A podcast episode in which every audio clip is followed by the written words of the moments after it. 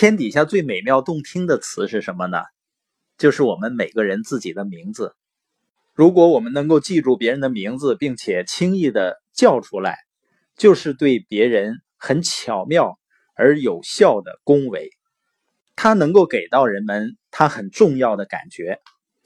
那钢铁大王卡耐基呢？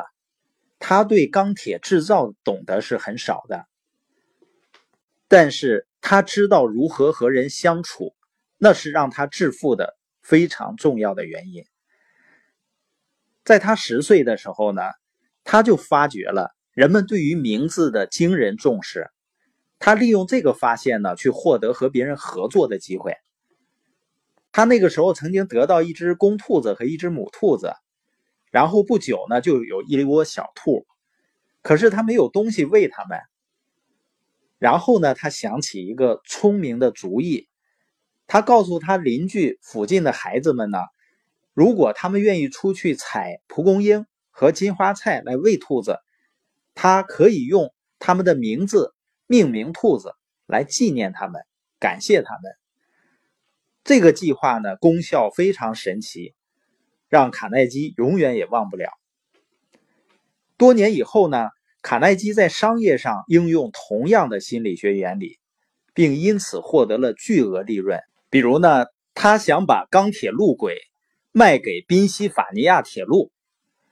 汤姆生呢，当时是宾夕法尼亚铁路局的局长，所以卡耐基在匹兹堡建造了一所大钢铁厂，命名呢就叫汤姆生钢铁厂。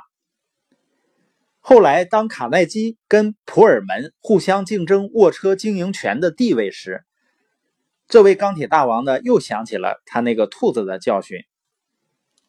卡耐基所统管的中央运输公司和普尔门所经营的公司呢，都要争得联合太平洋铁路卧车的经营权，所以呢，他们互相排挤、销价，损伤所有获利的机会。有一天晚上呢。卡耐基在圣尼古拉旅馆遇到了普尔门。他说：“啊，晚安，普尔门先生。我们两个人不是在捉弄自己吗？”普尔门问：“你是什么意思？”于是呢，卡耐基就讲出他心中的想法，就是把他们双方的利益合并起来。他用鲜明的词句叙述的互相合作而非竞争的彼此利益。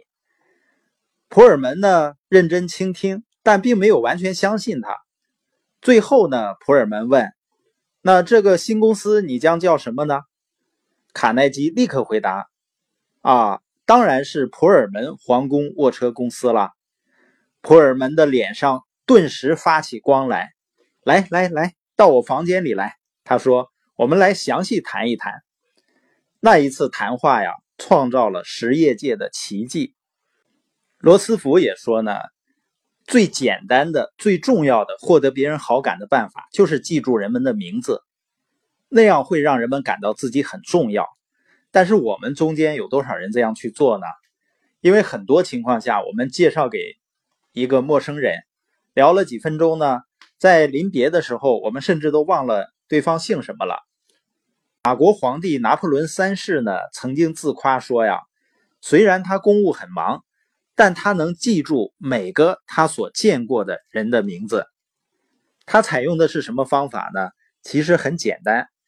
如果他没有清清楚姓名，他就说对不起，我没有听清楚姓名。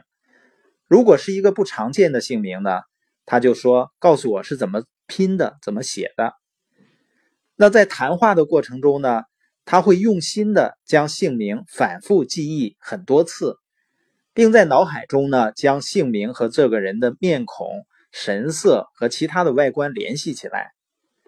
如果这个人很重要，拿破仑呢就更费事儿了。在他单独的时候呢，就会把这个人的名字写在一张纸上，注意观看，牢记在心，然后呢把纸撕破。如果说那么成功的人都那么重视别人的名字，那对于我们来说，应该怎样去做呢？